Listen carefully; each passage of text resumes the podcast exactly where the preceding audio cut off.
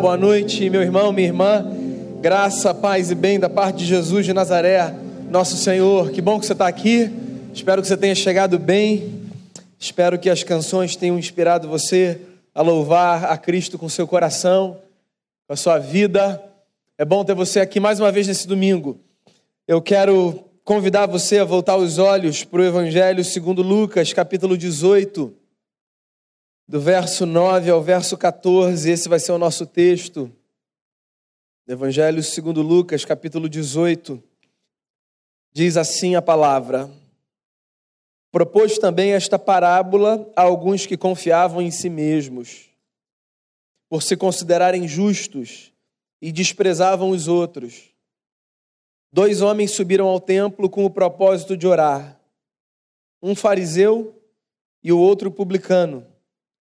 O fariseu, posto em pé, orava de si para si mesmo desta forma: Ó Deus, graças te dou, porque não sou como os demais homens, roubadores, injustos e adúlteros, nem ainda como este publicano, jejuo duas vezes por semana, dou o dízimo de tudo quanto ganho. O publicano, estando em pé, longe, não ousava nem ainda levantar os olhos ao céu, mas batia no peito, dizendo: Ó Deus, se propício a mim, pecador. Digo-vos que este desceu justificado para a sua casa, e não aquele, porque todo que se exalta será humilhado, mas o que se humilha será exaltado. Pai, nosso coração é oficina do Teu Espírito Santo. Assim nós gostamos de nos imaginar como casa de Deus, como terra fértil, para que nela o Senhor faça frutificar aquilo que tem a ver com vida e a minha oração diante da tua palavra é para que a nossa experiência seja como a experiência de quem sabe que está sendo moldado pelas tuas mãos. Que o Senhor nos regue com a chuva da graça que vem dos céus e que o nosso coração seja, nesse momento, solo fértil para fazer crescer a verdade da tua palavra. Obrigado por cada pessoa aqui. Mais uma vez eu te louvo pela vida de cada irmão e irmã e pelo privilégio que temos de crescer diante da tua palavra. Que seja exatamente essa experiência, uma experiência de crescimento na fé, em nome de Jesus e com o perdão dos nossos pecados. Amém. Mais uma parábola contada por Jesus, mais uma história, um conto que tinha a ver com a realidade do povo, mas que tinha como propósito ensinar uma lição. Uma história simples, curta, como eram as parábolas de Jesus. Dois homens foram para a igreja. Os dois com o mesmo propósito. Dois homens se aproximaram do templo ou se dirigiram ao templo para orar. Um publicano, um fariseu. Os dois com o mesmo intento no coração, cada um fazendo o que achava que devia fazer, mas um voltou para casa condenado e um voltou para casa justificado. De forma bem sucinta, essa é a história que Jesus contou. Que combina às vezes com as perguntas que nós fazemos na mente e no coração a respeito do porquê de as pessoas virem à igreja. Você nunca se perguntou? Olhando ao seu redor, tentando entender a história de cada um. Por que, que o fulano está aqui hoje? E como é que ele está aqui hoje? Ou a seu próprio respeito. Por que, que eu vim a essa casa de oração? Quais são os meus desejos?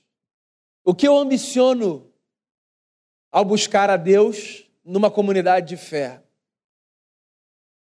Toda pessoa que se pretende seguidora de Jesus deseja, penso eu, crescer na fé, certo? Todos desejamos crescer numa jornada que nós chamamos de jornada espiritual. A gente quer ser mais maduro com Jesus. A gente quer aprender. A gente quer desenvolver habilidades que tenham a ver com a construção de uma vida bela, de uma vida que faça com que Deus dos céus se orgulhe de nós. E nessa jornada nós temos modelos, homens e mulheres que nos inspiram.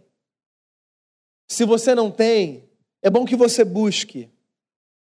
Encontrar pessoas que podem servir para você como um referencial, como um estímulo. Gente para quem você olha e diz: Eu quero ser daquele jeito, naquele aspecto. Pessoas que com a caminhada vão fazer com que a sua vida seja estimulada a se aproximar do padrão de Jesus. Numa das cartas de Paulo, ele disse assim aos seus interlocutores: Sejam meus imitadores, como eu sou de Cristo. O autor da carta aos Hebreus disse: Lembrem-se dos guias de vocês, daqueles que conduziram vocês à verdade. Quais são os nossos modelos? Quem nos inspira a fé? Essa parábola é uma parábola que fala sobre dois modelos de espiritualidade, dois padrões de fé. E ela foi contada por Jesus justamente para provocar um desconforto na maneira como o povo do seu tempo via aqueles homens que eles chamavam de modelos de fé. Jesus conta uma história para judeus e ele traz para si duas figuras que faziam parte do cenário religioso judaico: a figura de um fariseu e a figura de um publicano. Quando você ouve a palavra fariseu, no que é que você pensa? É possível que você pense na figura de alguém hipócrita, de alguém que aparenta uma espiritualidade pelo lado de fora, mas que tem por dentro uma vida que não condiz com aquilo que a sociedade vê, que o mundo vê. O fariseu é para a gente aquele sujeito que deseja ser um modelo, mas que está pelo lado de dentro longe disso. Sabe que foi Jesus quem descortinou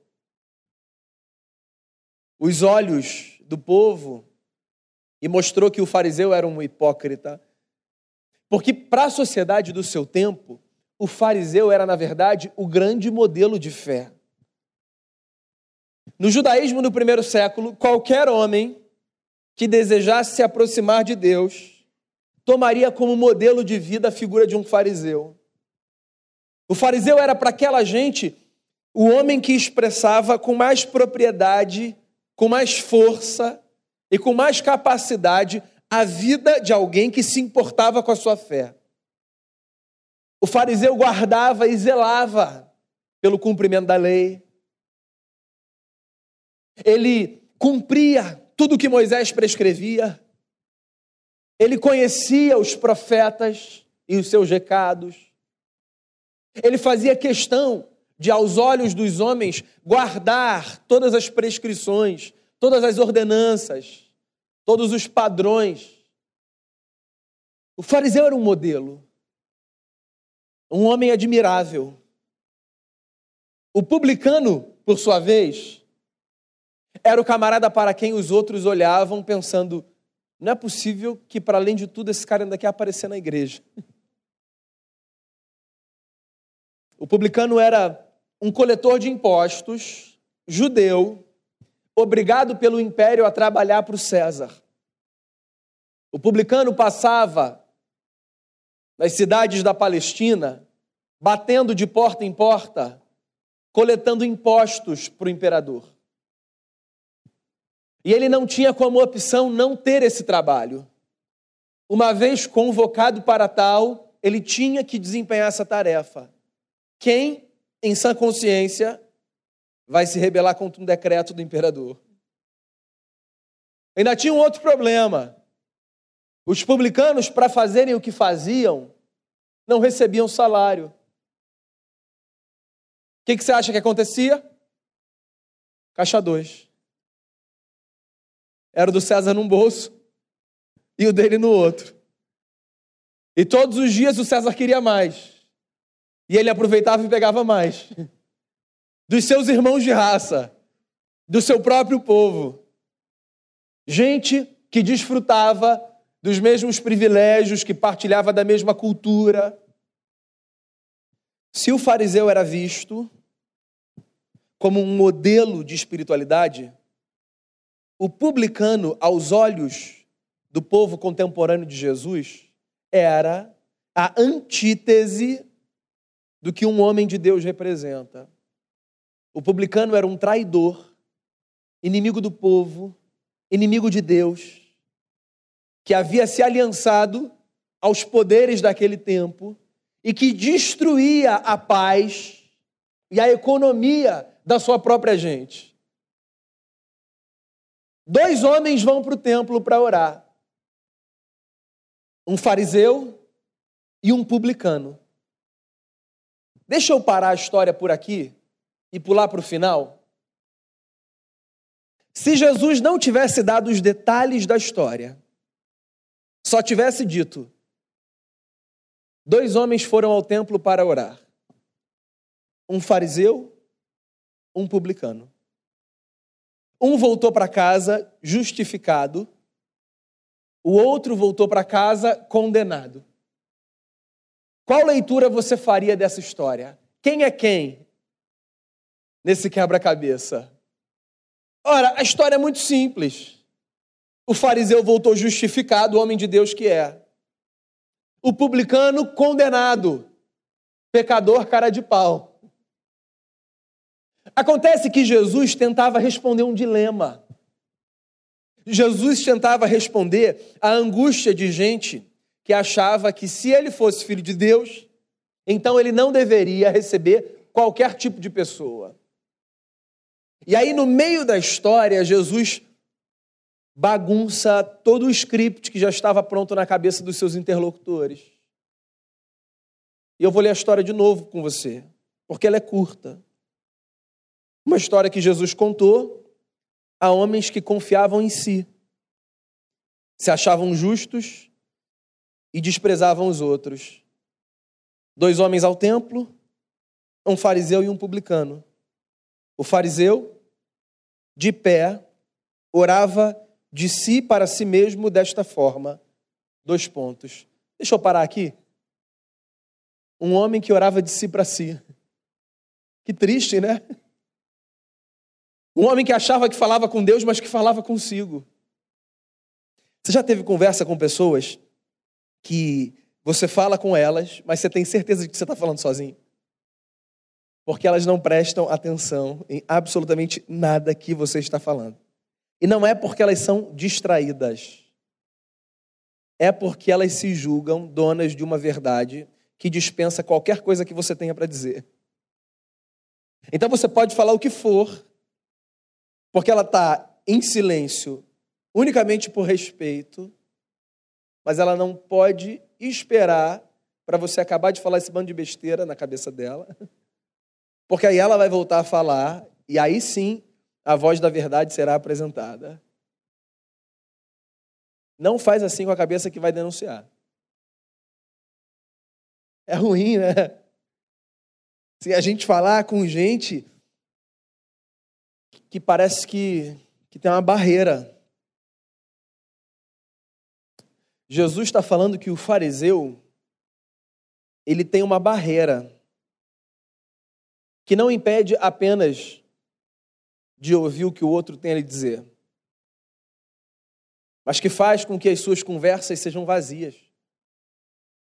Porque ele pode até aparentemente falar para Deus, mas a verdade é que ele fala para si mesmo.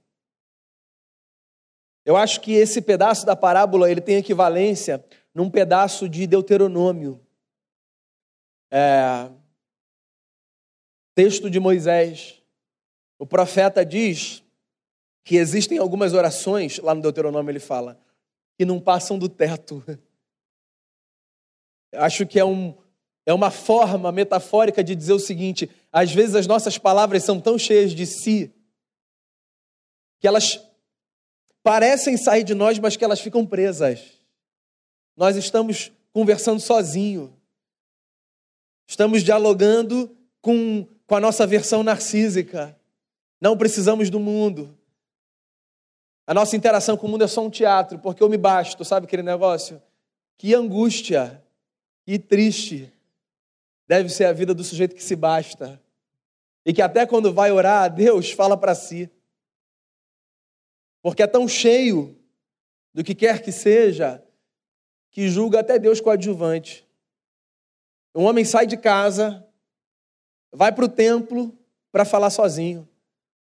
Oh, ninguém está com esse tempo sobrando, não, né? Vai falar sozinho e fica no quarto. O fariseu de pé orava de si para si mesmo dessa forma: Ó oh Deus, graças te dou. Olha a oração do cara, porque eu não sou como os demais homens, roubadores, injustos e adúlteros, nem ainda como este publicano. Jejuo duas vezes por semana e dou o dízimo de tudo quanto ganho. Caramba, que sujeito insuportável, né? O cara tá orando, mas ele tá querendo apresentar currículo e ele tá olhando para o lado para ver se os outros são mesmo menores do que ele. Ele é um poço de insegurança e de vaidade. Senhor, muito obrigado. Obrigado. E aí, depois do obrigado, você acha que vai vir uma coisa bacana, né? Pela saúde, pela vida, pelos amigos, pela família. Ah, não. É, Senhor, obrigado porque eu não sou como os outros. Os outros roubam. Os outros são injustos. Os outros são adúlteros. Eu, Senhor, eu jejuo duas vezes por semana. Você sabe que a lei de Moisés prescrevia como lei um jejum por ano, era o dia da expiação. Um dia no ano, todo o povo jejuava. Para além disso, não havia prescrição na lei, havia tradição. Esse cara era tão bom que ele jejuava duas vezes por semana. Faz aí, no final do ano, o saldo que o cara tinha de vantagem em relação aos outros. É o retrato do cara que vive não para si, mas que vive para competir com o outro, né? Se a história dele vai fazer sentido para ele, isso não está nem em discussão. Ele só quer que a história dele seja melhor do que a história dos demais. A gente tem que tomar cuidado com esse negócio. Quando o sujeito vive uma jornada só para se certificar de que a história dele é mais bacana do que a dos outros, ele corre o risco de não viver o melhor que ele pode. Porque o melhor que ele pode necessariamente passa pelo abandono dessa tentativa de tentar controlar e comparar a sua história com a história dos demais. Viva a sua história, que Deus tem para você. E quando você olhar para os demais, não olhe da perspectiva da comparação. E esse negócio faz a gente perder tempo. Esse negócio coloca o nosso coração no lugar errado, dá a ele a forma errada. O cara tem a audácia de se aproximar do templo para dizer: Obrigado, pai. Bando de pecador aqui, ó, conheço a vida de todo mundo. Tá todo mundo no meu Facebook, Senhor. Tudo pecador. Eu não, hein? Sou justo. Cara bom. Dou dízimo de tudo que eu ganho. Tudo. Décimo terceiro. Atrasado. Sou justo. Não roubo. Não colhei para ninguém. Essa é a oração do camarada. Que eu não sei se foi feita em voz alta ou se foi feita para dentro. De qualquer forma, que oraçãozinha, né? Esse modelo de espiritualidade não serve para gente. Perto desse cara, porque na oração dele ele apontou para o outro, tinha um publicano.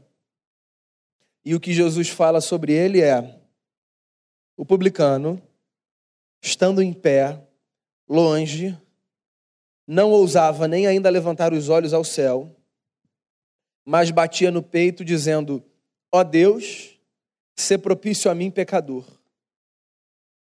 Você vê, até o publicano olhava para o fariseu como um cara melhor. Porque o fariseu para aqui, o templo está ali, o publicano para um pouquinho mais atrás, longe. Provavelmente pensando, pô, se o cara está ali, eu não estou igual a ele, eu vou chegar até um pouquinho mais para trás aqui. Vou me colocar no meu lugar. E ele não consegue olhar para o céu. A consciência da pequenez dele diante de Deus é tamanha que ele está orando assim, sem saber para onde olha. Sabe a criança quando faz besteira e o pai e a mãe chamam para conversar e ela disfarça assim, não consegue olhar no olho? Olha para o lado. Era mais ou menos o camarada. cabeça baixa, fazendo uma oração: Senhor, seja propício a mim, pecador. Talvez seja a menor oração que você encontre na Bíblia e a mais importante de você aprender e guardar. Quando esse publicano diz: Seja propício a mim, pecador, ele está evocando um pedaço de um utensílio que fazia parte da cultura religiosa do Antigo Testamento. No Antigo Testamento, no templo, no lugar mais santo, ficava guardada a arca do Senhor, que no meio do povo era a representação da presença do Senhor. Sobre a arca havia uma tampa chamada propiciatório. Os sacerdotes, quando iam oferecer sacrifício pelos pecados do povo, eles sacrificavam os animais, eles pegavam o sangue dos animais e eles aspergiam o sangue sobre o propiciatório. O sangue derramado sobre a tampa da arca representava o perdão dos pecados. Quando esse publicano, sem conseguir olhar para o céu e guardando distância do fariseu, de longe, ora dizendo: ser propício a mim, pecador. O que ele está dizendo nas entrelinhas é: Deus, se tem uma coisa que eu posso pedir ao Senhor, é que o Senhor se deite sobre mim, como aquela tampa, para que a ira dos céus não venha sobre a minha vida por causa dos meus pecados, mas seja aplacada por pura misericórdia. Se existe uma consciência Presta atenção. Se existe uma consciência que precisa permear as nossas orações, a consciência é essa: de que nós somos pecadores e de que a única razão de, em sendo pecadores, nós permanecermos vivos é porque Deus tem sido propício a nós. Um homem de Jesus volta para sua casa condenado. Um homem volta para sua casa justificado. Você sabe qual é a pergunta por detrás? Que eu acho que deve nortear a sua consciência diante de tudo que você faz em culto ao Senhor. A pergunta é: qual é a motivação do seu coração? para que aqui, nesse lugar que a gente chama de templo, na sua casa ou em qualquer lugar, você se aproxime de Deus em oração. Quem é Deus para você? Alguém de quem você se aproxima, cheio de justiça,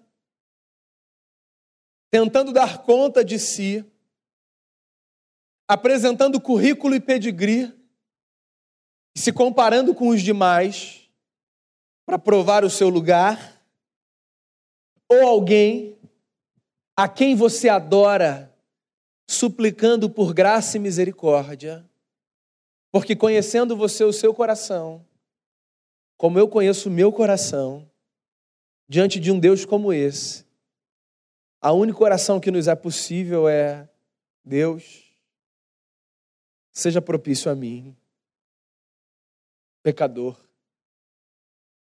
Para onde essa história te leva? Essa história nos leva para a esperança que o Bernardo mencionou aqui. Enquanto numa das canções dizia: O povo de Jesus vive a partir de uma esperança, a esperança do seu retorno. O povo de Jesus vive dizendo: Maranata, ora vem, Senhor Jesus.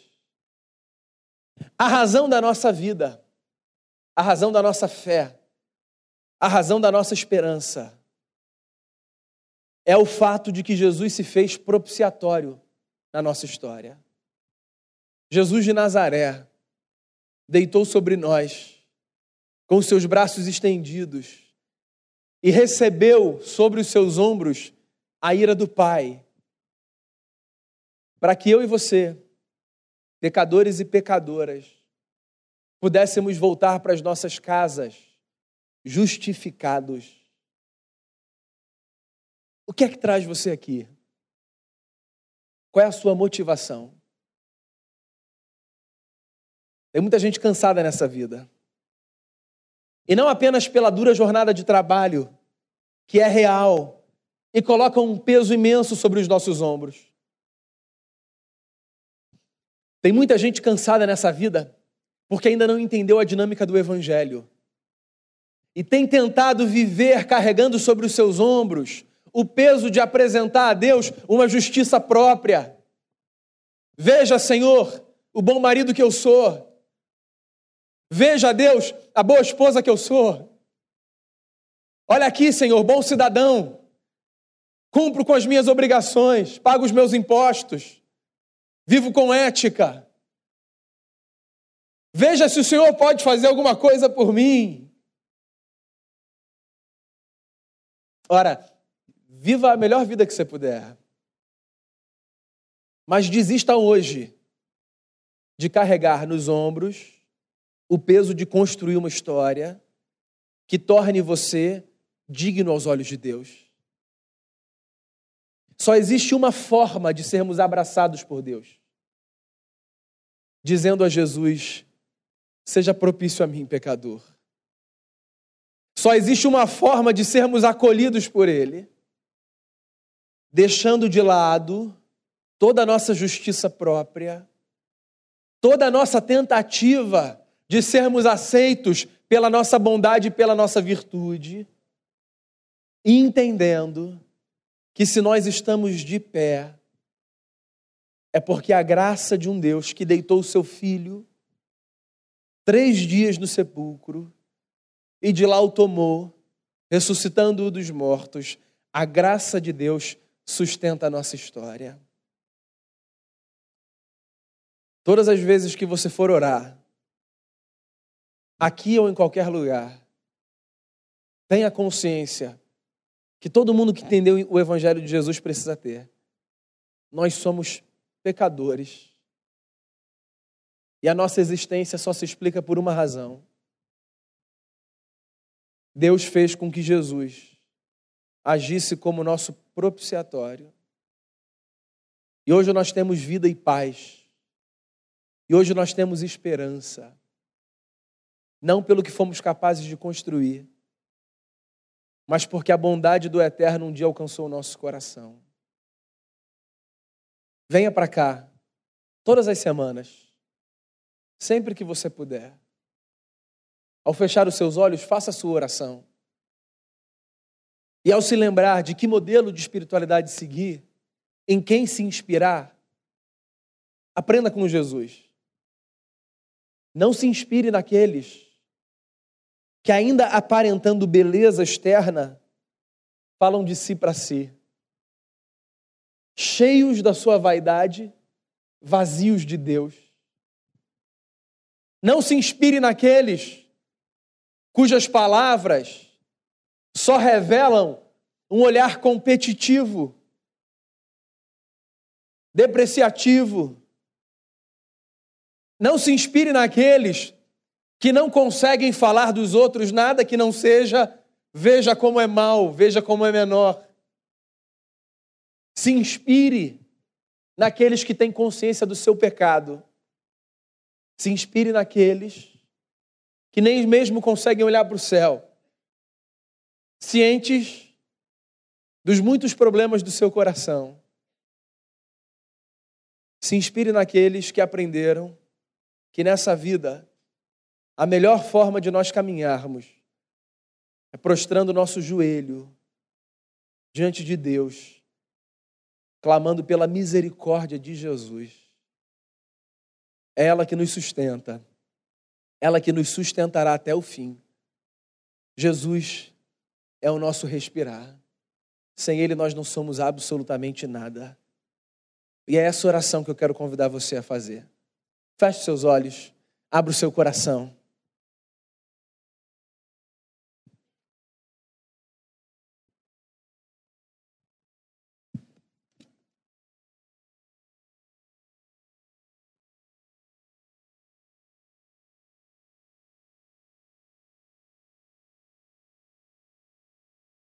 Coloque sua vida diante de Deus em oração.